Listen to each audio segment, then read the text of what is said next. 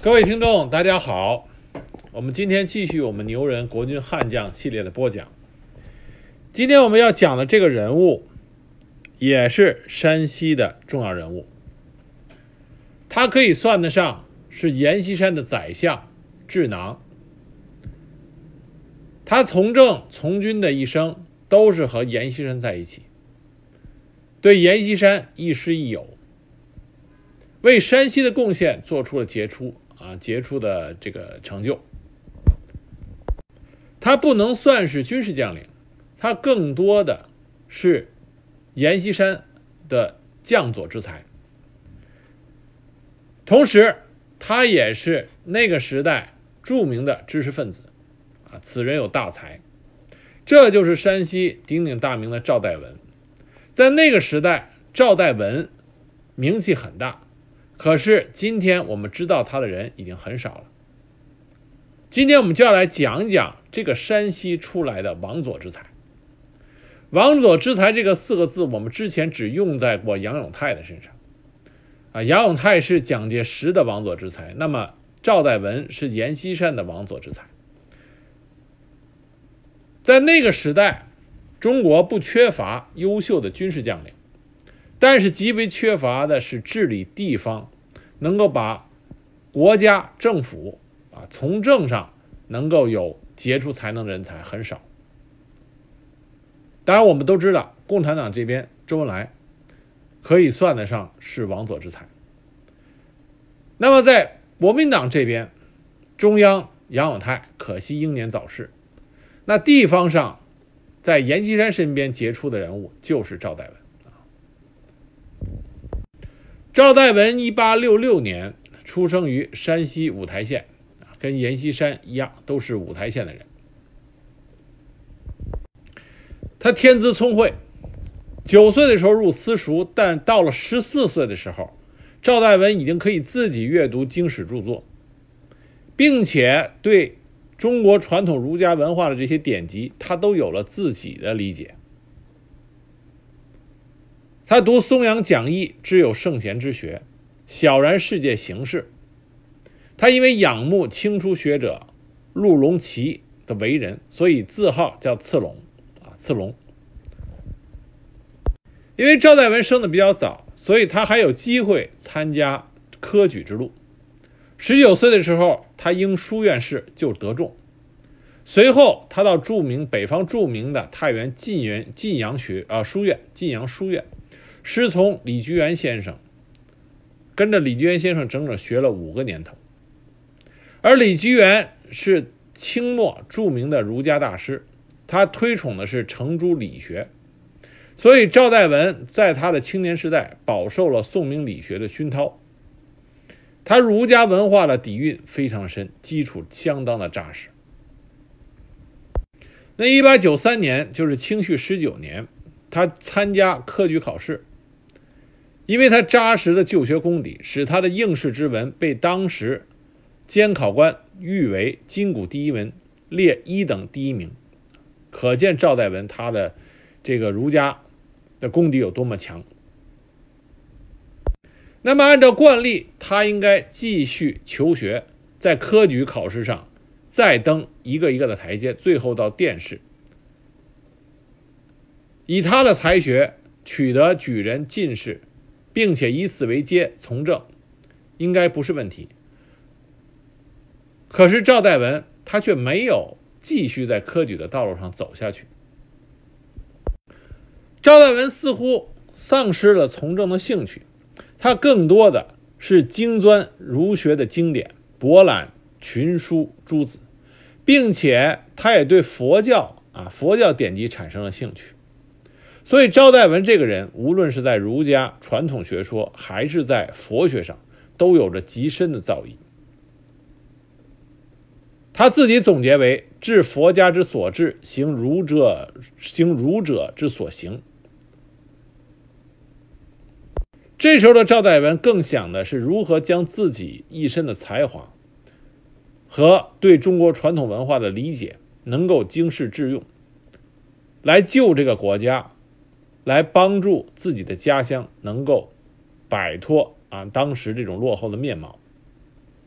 这是为什么他在后来与阎锡山几十年的合作，用他的才华为阎锡山出谋划策，成为阎锡山的首席辅聘。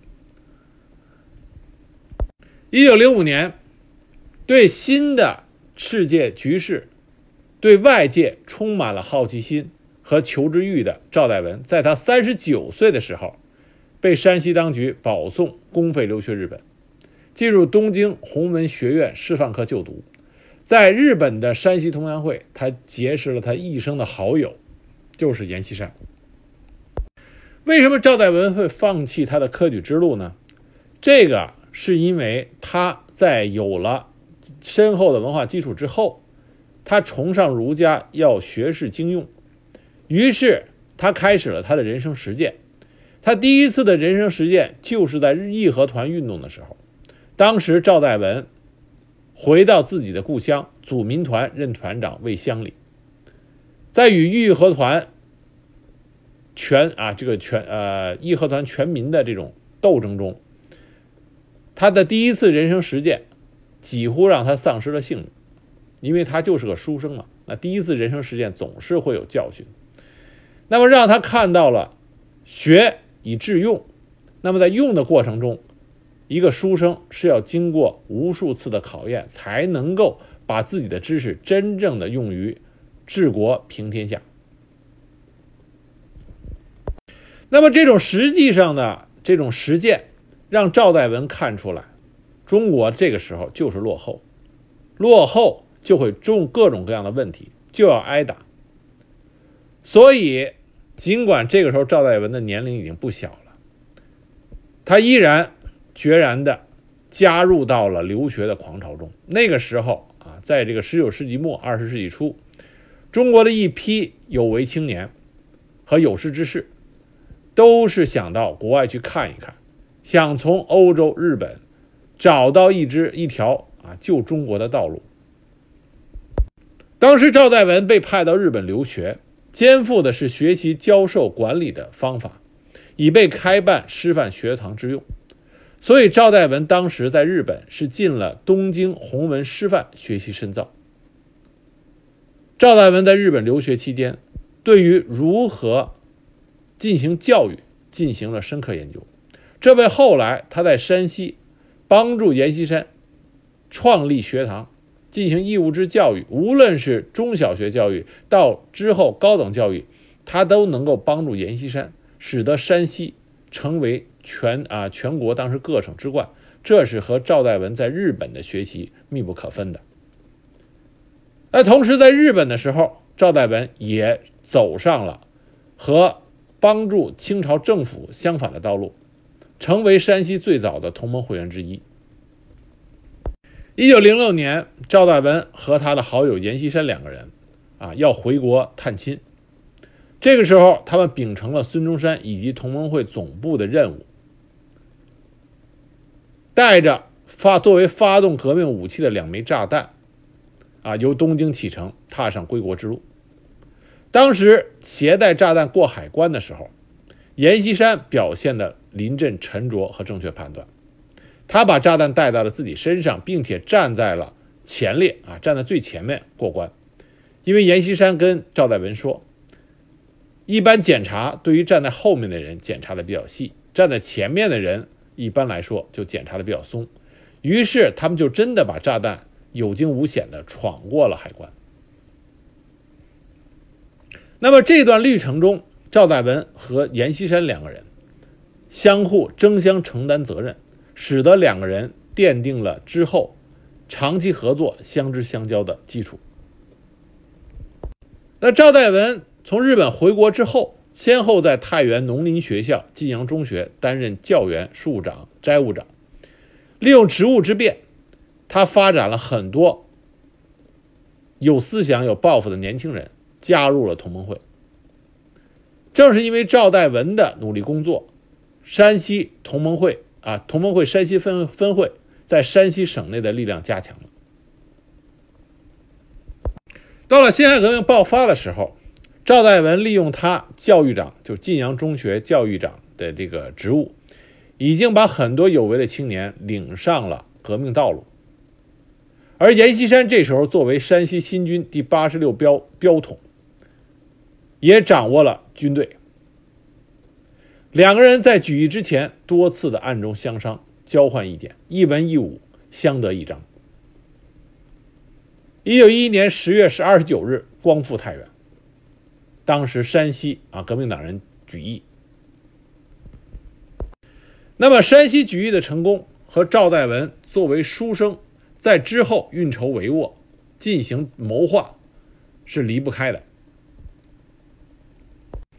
那么，辛亥革命举义的时候，山西举义的时候，阎锡山是二十八岁，他当上了山西都督。可是他一上任都督之后，山西的革命军就面临着清军的反扑。当时阎锡山派出姚以驾为总司令的东路军出兵娘子关御敌。而赵代文被任命为东路军的参谋长，随着姚以驾的东路军出征前线。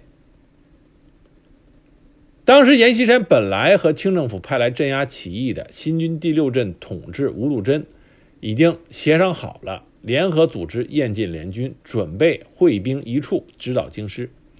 可是吴禄贞遭到了袁世凯的记恨，被袁世凯派人暗杀在了石家庄车站。于是燕晋联军就是烟消云灭。紧接着，袁世凯就派精锐曹锟第六第三镇，第三镇主力进发山西，重兵压境。山西民军寡不敌众，兵败娘子关。娘子关失守以后，姚以驾弃队而逃，剩余的民军部队在赵代文的率领下退回了太原。这个时候怎么办？有人主张毁灭太原，付之一炬；有人主张保全省会，以图再举；也有人主张集合全军，占据晋东，待清军入太原之后，断其后路。在这个时候，阎锡山力主分退南北，发动军民，再次合攻太原。而赵代文根据自己多年的经验以及丰富的知识，认为以退为进的理由是非常正确的，就成了阎锡山。分退南北主张的坚决的支持者，因为赵代文在山西威望很高，很多人都是他的学生啊门生，所以在他的支持下，阎锡山的意见占了上风。于是分兵南北就成了当时山西革命军的策略。北路军由阎锡山率领，南路军由副都督温寿全指挥，赵代文就随了阎锡山的北路军这个活动。那么当时的北路军武装就攻占了包头。那后来南北议和达成，袁世凯承认山西为起义省份，那阎锡山再次返回省城太原，回到了山西都督的位子上，而赵代文这时候被任命为都督府都督府秘书监兼将校研究所所长，继任督军公署参谋长，给阎锡山出谋划策。那阎锡山当时作为山西都督，但是他被袁世凯所忌啊，因为阎锡山是早期的这个起义啊起举义的人，他和北洋军阀不是一路人，而且山西又是属于燕赵的一侧，战略地位极其重要，袁世凯对他颇为猜忌，当时袁世凯就电召阎锡山进京述职，阎锡山这时候不得不去。那么赵代文就陪同着阎锡山去了北京城。当时阎锡山见袁世凯，被吓出了一身冷汗，毕竟这是胆战心惊啊。袁世凯又对他多有猜忌，回到住所，他连声对赵代文说：“真是可怕。”于是，阎锡山和他的军师赵代文之间就进行了一番筹谋。那么赵代文帮着阎锡山制定出。要以庸碌懦弱的面貌出现，让袁世凯对他逐渐的放开戒心。那这个计策是非常成功的。后来袁世凯真的就对袁世啊对阎锡山的态度慢慢改变了。那阎锡山反省复位以后，他把主要的注意力都集中在了军队建设上，啊，因为赵代文跟他说：“你这个时候不要管外边，因为山西的外外侧环境太恶劣，你就要做出韬光养晦的状态，努力搞好内部的建设。”于是阎锡山就听从赵代文的建议，把主要的注意力放在军队建设、内政，搞好内政。那么另外一方面，赵代文建议阎锡山加强军事教育机构，于是，在一九零五年成立的山西陆军小学。因为这个是当时唯一的山西唯一的军事教育机构，那可是阎锡山不能满足于只有这么一个，而且当时陆小的水平比较初级，于是，在一九一二年冬，在赵代文的建议下，阎锡山成立了将校研究所，这是一个培养高级将领的军事教育机构。而赵代文作为多年从事教育，在山西省乃至中国都享有着很高声望的。这么一个学界奇素，加上赵代文学以致用，兼通兵学，就被阎锡山委任为首任的将校研究所所长。当时的将校研究所在赵代文的主持下，吸收了太原起义后整编军队时编余的军官一百余人，致力于军事理论和军队操点方面的研究，成为改良军队和训练军事干部的基地。那么，这个将校研究所为后来兴办的山西军事教育团、学兵团、山西军官学校奠定了良好的基础。所以在谈到赵代文的建树时，经常会说“晋绥军将将校多出奇门”啊，就是晋绥军的这些军事主官们，大部分都来自于赵代文啊所主持下的这些军事教育机构。那么，通过赵代文的出谋划策，阎锡山对外表现出一副碌碌无为的假象，自己在做做起了甩手大掌柜的。但是在一九一六年，袁世凯因帝制而亡，段祺瑞继任国务总理。这个时候，阎锡山一改一改往日的形象，开始对外积极发言，参与政争，一面整肃内部，着手统一事权。在阎锡山的集权行动中，赵代文不仅参与谋划，而且亲往实施。其中一个典型的事例就是剥夺晋北镇守使孔庚的兵权。那在一九一七年三月三日，阎锡山声称据报大同驻军中的旧巡防队受人蛊惑，有不稳情形，急令参谋长赵代文前往处理，将异动消灭在萌芽状态。赵代文当时一个兵不带，自己单身，轻车简行，星夜奔赴大同，直接就赶到了晋北镇守使署。一下车就和镇守使孔庚会见，会谈了一会儿以后，就与据报晓之，接着就命令孔庚召集营长以上的军官会议。在会议上，赵代文赵代文沉着冷静，代替督军阎锡山训话。绝口不提异动之事，只是大讲阎锡山的保境安民宗旨和军人职守，同时冷眼旁观军官们的神色。当他讲完以后，团长张树志等人就站起来表态，誓死服从命令，敢有不轨者，请镇守使下令处死。对于这些中下级军官的效忠，赵代文多有加冕，然后回省复命，让孔庚仍然拿着镇守使的兵符。那么，赵代文大同之行后不几天，阎锡山就借故免除了孔庚的晋北镇守使，强制其交出兵权。遗缺先由赵代文暂代，接着就提升这个团长张树志接任。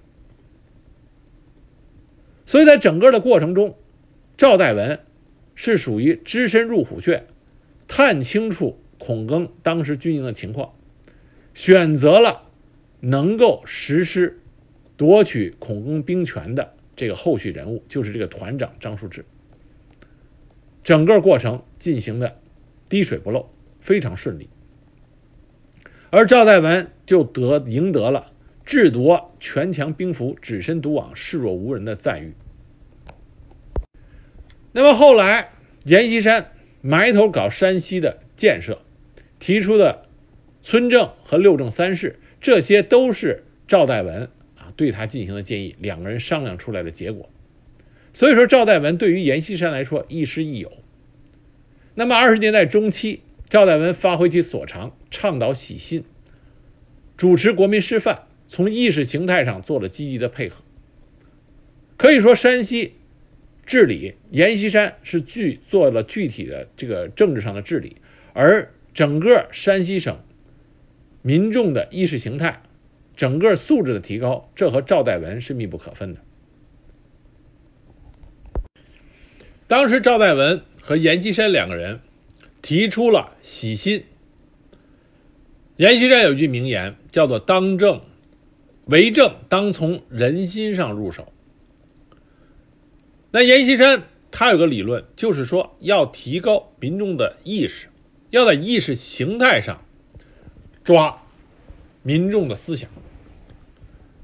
这是和赵代文一起啊两个人商量出来的。这么一个理论和想法，对于洗心，赵代文是一个积极的倡导者和身体力行的推动者。一九一七年三月十一日，赵代文牵头组织了实施洗心的社团——洗心社。那么，洗心社设于省城太原文庙宗圣总会内，特聘了阎锡山担任社长，而赵代文亲自主持社务。每个礼拜。集会一次，这个洗心社的宗旨及其洗心理论和思路，与赵代文的一贯主张一脉相承，所以赵代文就是这个洗心社实际的主持者，每会必到，不时的发表演讲，讲良知，讲至善之心，讲明明德，讲公而忘私，国而忘家，为人群求乐利，为社会谋安全。赵代文将自己。的政治主张和人生哲学在这里，向很多当时山西的有有这个有认识的青年进行了灌输和教导。另外一点上，赵代文帮助阎锡山在山西进行了国民教育的提高。我们之前在讲阎锡山的时候提到过，阎锡山极为重视啊国民教育。山西民众的教育，这是和赵代文在背后的筹谋和建议是分不开的。在赵代文的倡议和谋划下，阎锡山颁布了山西实行义务教育程序，要求全省普及义务教育，凡满五十户的村庄必须设立国民学校，不满五十户的需联合设立。但是实行义务教育必须有足够的师资相匹配，在这种情况下，赵代文受阎锡山的委派，主持创办了能容纳两千四百名学生的国民师范学校。国民师范学校正式创办于一九一九年。当时，这个学校成立之后，虽然赵代文当时兼任了督军公署参谋长、第四混成旅旅长，兼任校这个等等职务，但他依然兼任校长。在军务政务之余，全心的为学校的创办谋划出力。因为这个学校国民师范学校的校长是赵代文，不是别人，所以学校的一些大事，山西省教育局管不了，必须是他直接过问。所以，国民师范学校发展的很快，很快就成为太原市规模最大、经费最多的一所师范专科学校。当时国民师范在山西很有地位，他的学生几乎遍及了政府的各个部门，所以赵代文被山西的政府、政坛、军坛都被尊称为先生。桃李遍山西。到了二十年代中期北伐之前，赵以赵代文已经成为山西一人之下万人之上。但即使这样，赵代文依然生活简朴。他的思想方法、言谈举止给人的印象仍然是一个学者。其实，如果不在那个乱世，赵代文也可能成为中国历史上璀璨的一个一代的这个文豪、一代的文人。但可惜，在那个乱世里，他只能把自己的才学更多的是用在学以致用这个具体的这些从政上面。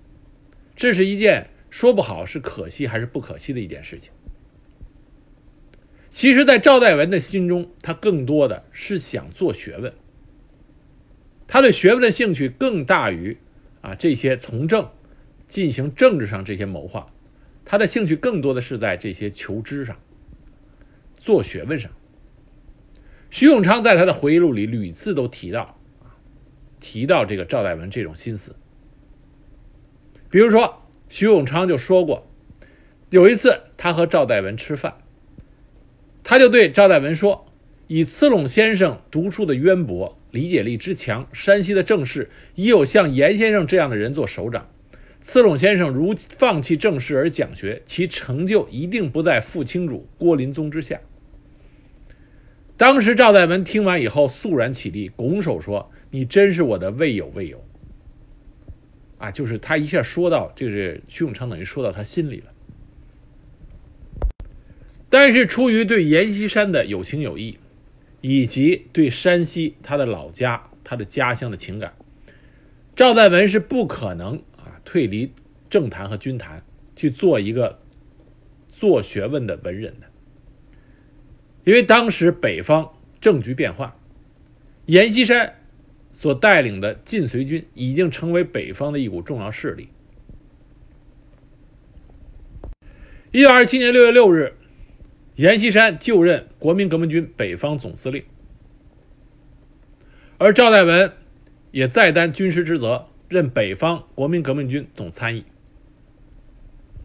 我们知道，在阎锡山的配合下，北伐获得了成功，而阎锡山和他下属的第三集团军成为最大的赢家，地盘由晋绥扩展到京津冀察，阎锡山从山西王变成了华北王。这是阎锡山一生中最光辉的时刻，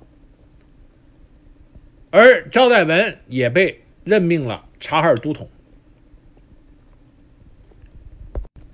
而且又又又又因为这个晋绥军啊，阎锡山势力的水涨船高，而赵代文无论是声望、才识、能力，都得到了南京国民政府的重视，于是。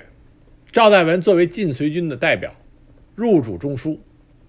从1927年底到1929年8月，他接受了国民政府南京一系列的任命。最高的职位是在1929年8月29日，他受命担任监察院院长，而他的前任就是著名的北大校长蔡元培。由此可见，赵代文在当时中国的政坛地位之高。声望之重。那在南京担任监察院长，直到中原大战爆发，才打破了这种格局。当时阎锡山准备联合冯玉祥、李宗仁与蒋介石一战。那赵代文，他是一个受着传统文化熏陶，从里向外都弥漫着浓厚的忠君爱民的意识。他既忠于他的主官阎锡山，但是他也不愿意让阎锡山趁乱犯上，去和南京政府政府这个名义上统一中国的中央政权对着干，而且他格外不愿意战火弥漫到自己的家乡山西，使得生灵涂炭。所以当时的赵代文不厌其烦，竭力的做阎锡山的工作。他屡次发电报给阎锡山。抛弃时局，小以利害。一九二九年冬，唐生智联合阎锡山反蒋。赵代文听说这个消息，专程从南京赶回，力劝阎锡山不可助唐反蒋。当时冯玉祥派人去见赵代文，因为冯玉祥知道，只要说服了赵代文，就等于说服了阎锡山。当时冯玉祥的代表见到赵代文以后，陈述连唐倒蒋的意见。据当事者回忆，赵代文听说之后，当时就从座椅上站起来，把一个茶杯直接摔碎在地，就大声就对着这个代表说：“你们要害我和阎伯川，啊，就是阎锡山，就是你们要害我们两个。”而且当时怒气冲冲。在屋子里走来走走去，一直怒气不能平息。那冯玉祥的代表就说：“说冯玉祥不是为自己，是为了严先生。”赵代文直接打断他的话，说：“那你先去打了唐生智再说。”那一九三零三零年，在中原大战爆发的之前，在南京的赵代文，整日日夜焦虑，夜不能寐，多次公开谈话表示：“我不忍看见中国再打内战，如果再打内战，我就要跳长江。”他还带着蒋介石的亲笔信回到了山西。他和老友阎锡山进行了一次非常不愉快的谈话。两个人一见面，因为赵代文跟阎锡山关系太好，那么他见到阎锡山以后，一见面马上就责问阎锡山，说：“听说你要造反，有这事儿吗？”那阎锡山心平气和，不紧不慢地说：“说次龙，你发这么大火干嘛？坐下来慢慢说。关于讨蒋是大家的意见。”可是赵代文没等他说完，就直接就说：“总座率军北伐，已经成功统一了中国，威信已服。”他是政府，你们都是他的部属，你要领头打他，这不是造反吗？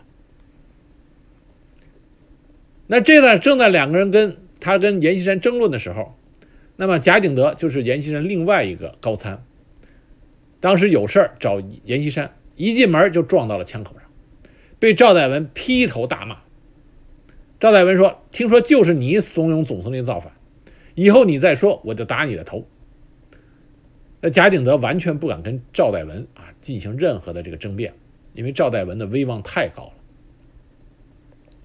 那么赵代文就语重心这个语重心长的跟阎锡山接着说：“他说全国人民都很厌战，希望过太平日子，你这样做就不怕挨天下人的骂吗？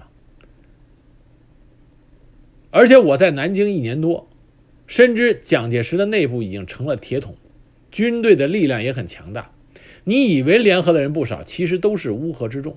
这些人见利则争，遇害则避，打起仗来谁能靠得住？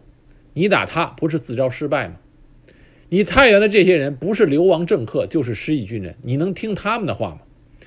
当时赵代文的分析实际上动之以情，晓之以理，并且对大势掌握的非常好。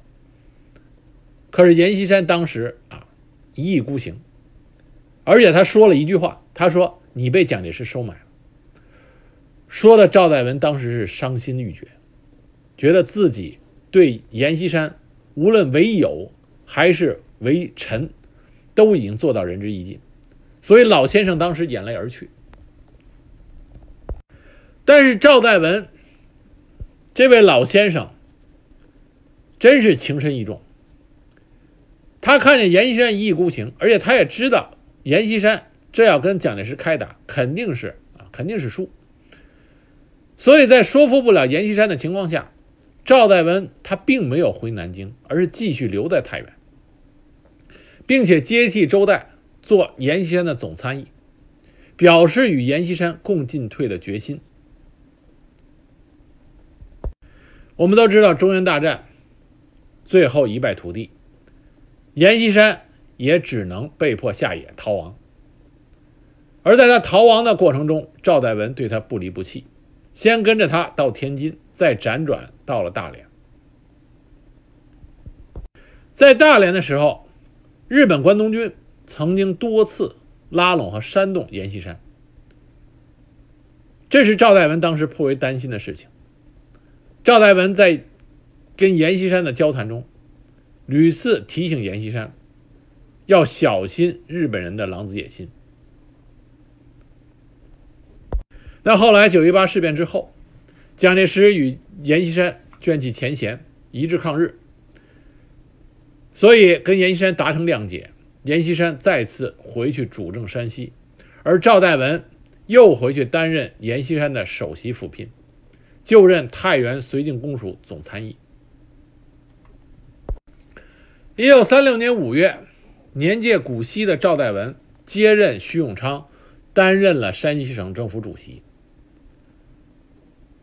在外部有日寇的压力，内部陕北的红军东征，使得晋绥军损兵折将。内外的压力下下，到底山西何去何从？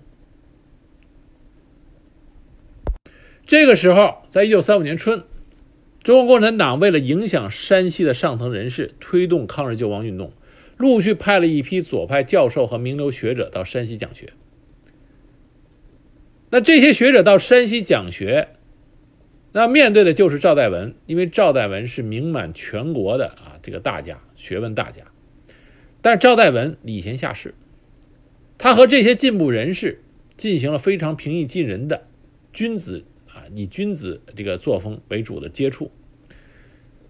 那么，通过和这些左派教授和名流学者的交谈，赵代之开始对共产党人有了几分信服。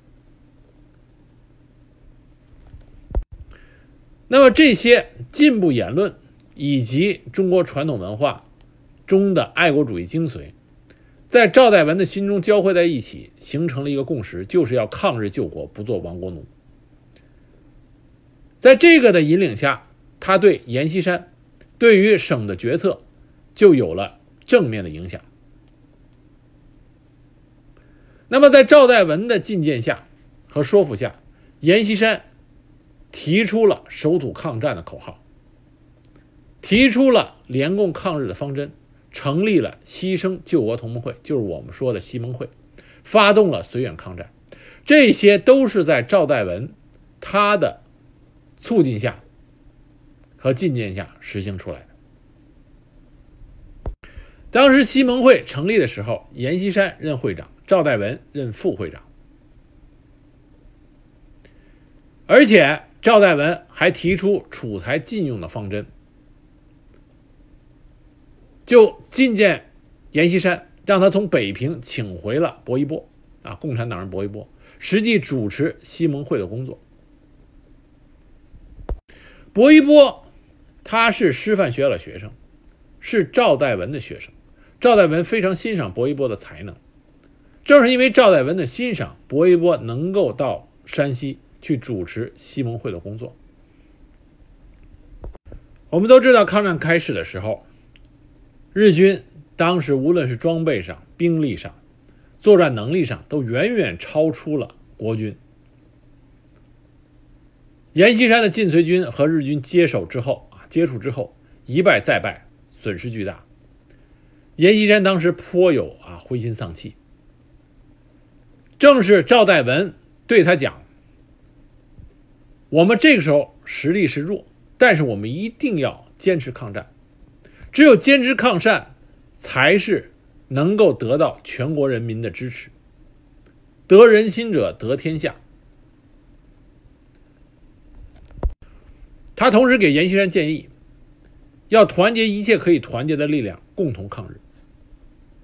这是民心所向。正是因为赵代文的这个建议，阎锡山在抗战初期和共产党联合在一起，亲密配合，在山西西口打了一场西口会战，使全国人民看到了国民党军队。抗日的勇气。后来太原失守，赵代文和他的山西省政府一直随着阎锡山四处辗转。到了一九四零年春，第二战区四呃长官部和山西省政府机关迁回晋西，在吉县的南坡村安营扎寨。阎锡山当时就把这个驻地南坡村易名为克难坡、克难城。表示要在这里克服困难，争取抗日最后的胜利。那当时这个克难坡呢，是一个小山村。第二战区长官部和山西省政府机关这很多人，而日军当时经济封锁的也很厉害，军食民用都成了问题，所以阎锡山就发起了克难运动。要求长官部以及各机关一律实行克难生活，规定所有人无论官兵均穿粗布料军服，一日两餐以素食为主，住的问题自己动手，开挖窑洞解决，开展生产运动。如果有兴趣的朋友想了解这个克难运动，可以在网上去搜阎锡山、赵代文他们那个时候的这个照片，可以看到他们穿的都是那种很朴素的那种。布料粗布料的军服啊，这个都有那个照片作为证据。那当时赵代文是一个积极的响应者，这时候的赵代文岁数已经很大了，但是他身体力行，不置家产，不藏私蓄，一套布军装，一孔土窑洞，粗茶淡饭。赵代文这个人虽然他的名气很大，而且一直是历任军政要职，但他一身的一生都是勤俭，淡泊名利，不做寿，不请客。在公开场合讲明明德，讲亲民，讲止于至善。那么弘扬传统文化，鼓励民众一起共度难关。当时有的新闻稿是这么说的啊，一九四二年一篇新闻稿里这么讲：说年登七十六岁高龄的赵主席银然飘飘，在清晨的朝会上很少间断间断过出席。除非他老人家病了，他说话的声音永远是那么宏大，霹雳似的惊醒了每一个人的痴心邪念。他拄着一根手杖，磨得光亮，显示出他也有了悠久的历史光彩。每说到至兴处，手杖蓦地举起，当空劈下，棒喝了多少条心，拧成了一股不可抗拒的伟力，纵横在华北的战场上，团结在民族革命的大旗下，向着胜利的目标迈进。当时很多人都很敬佩赵代文这位老先生，很多人希望这个老先生在早上起来开会的时候坐个椅子，冬天能够穿件皮衣，吃点营养品，但是都被他拒绝了。始终赵代文穿的是一套布军装，就站在讲台上，用他洪亮的声音给大家讲着如何和日本人抗争。保卫着中国，保卫着华夏民族。那后来，阎锡山看到共产党领导的新军和西盟会逐渐分分割了他的权力，于是阎锡山就响应蒋介石的号召，防共限共，当时准备对共产党的势力大打出手。赵代文知道这个消息以后，是坚决反对。他认为对新派的限制是必要的，但大打出手是不事实的。他认为进攻新军势必造成和延安的决裂，使得自己腹背受敌，会影响到抗日大局。可是这一次，阎锡山再一次不听从赵代文的逆耳忠言。那么后来就知道晋西事变。晋西事变实际上虽然在实际的那个成果上，阎锡山好像占了便宜，但实际上从长远来看，他是完全搬起石头砸了自己的脚，使得他处于一种内外交困的地步。那在这种情况下，日本军方就开始了对阎锡山的诱降政策。我们之前提过，在这段时间，阎锡山为了借日本人恢复自己的实力，和日军进行了谈判接触。虽然没有实质性的和日本人的投敌，但是这种接触。也是造成了很多的不良影响，因为日本人会将这些接触别有用心的加以宣传。那这个风声传播开以后，二战区的一些高级干部就找到了赵代文，因为在他们心中，赵代文就是他们敬佩并且他们可以信任的一个领导人。他们就和赵代文叙述了他们对阎锡山何日做法的担忧和不满。这个时候，赵代文已经七十六岁高龄。有着严重的肝病，属于深居简出，外面的消息也不灵通。通过这些高级干部的口中得知了阎锡山的秘密行动，他以为大谬不然，于是亲自就去见阎锡山。一见面，老先生开口就询问妥协的真相，阎锡山不好意思，低头不语。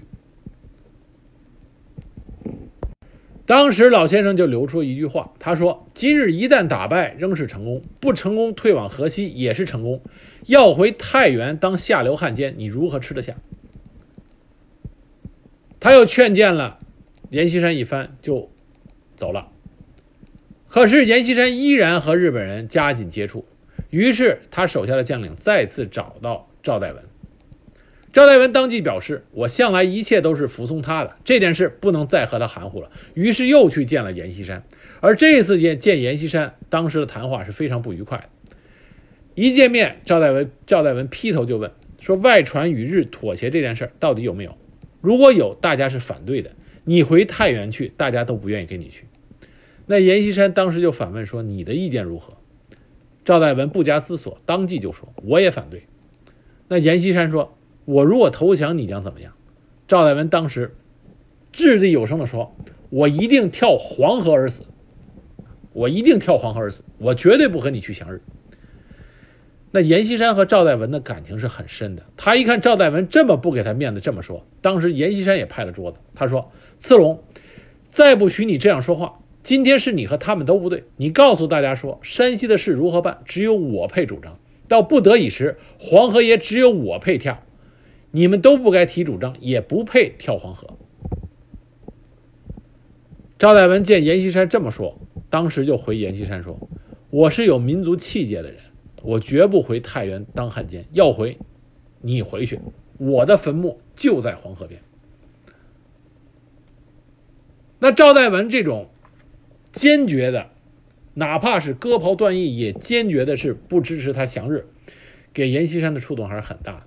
再加上后来美国和日本撕破脸，太平洋战争爆发，阎锡山最终没有走上降日这这个路，悬崖勒马。这也和赵代文对他掷地有声的劝谏也是有很大关系的。一九四三年，赵代文的肝病发展到了晚期，当时自知不久于世的老先生，依然为着中国的传统文化发展，为着中国将来的前途进行了设计。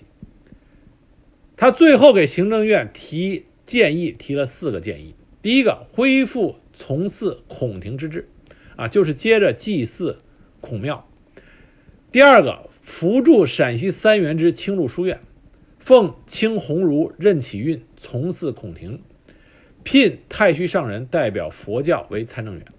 他的这四条建议完全是为着他所一直啊这个信奉和研究的中国传统文化，在进行着这个铺垫。很快，老先生知道自己将不久于人世，就开始安排他的后事。他立下临终遗言，说：“七十余年，事多愤尤，生期报尽，岂堪再留？”他给自己，他明令规定，自己亲自督刻成了他的墓碑。他的墓碑之上只写着“中国国民党党员赵代文之墓”，只写了这么一个头衔。他其他所有的头衔他都不要，就要“中国国民党党员赵代文之墓”。由此可见，赵代文对三民主义的赤胆忠诚。一九四三年十二月二十七日，赵代文老先生因为肝癌医治无效故去，时年七十七岁。阎锡山当时正在极限建军，匆匆赶回克难坡，亲自写祭文悼念。在祭文的末尾，他写的是：“愿你成其学，化育赞天地。”赵代文老先生一生的著作颇丰，他留下了很多非常高水平的关于中国传统文化、儒家文化和佛学的研究的书籍，其中包括《孟子学说足以救世界》《禅境初谈》《清凉山人文稿》《为时入门》《周易序卦说》《读藏录》《读啊读藏录》《宇宙缘起说》等等。赵代文老先生如果不在那个乱世，将是中国的这个大学问家啊，大学问家。赵代文老先生的家人中，他的儿子啊，他的儿子赵宗富，一九三三年就加入了中共，长期在山西从事地下党工作，利用他的特殊身份，为山西的解放做出重大贡献。后来解放后，担任山西大学校长，在文革的时候啊，遭迫害，跳楼自杀。赵代文老先生可以说是山西的文人知识分子，乃至全国的文人知识分子中一个德高望重，并且为着这个中华民族、为着这个国家做出了很多有益的贡献。无论是在精神层面上的，还是在这个物质层面上，都做出了很大重重大贡献。这位老先生有着。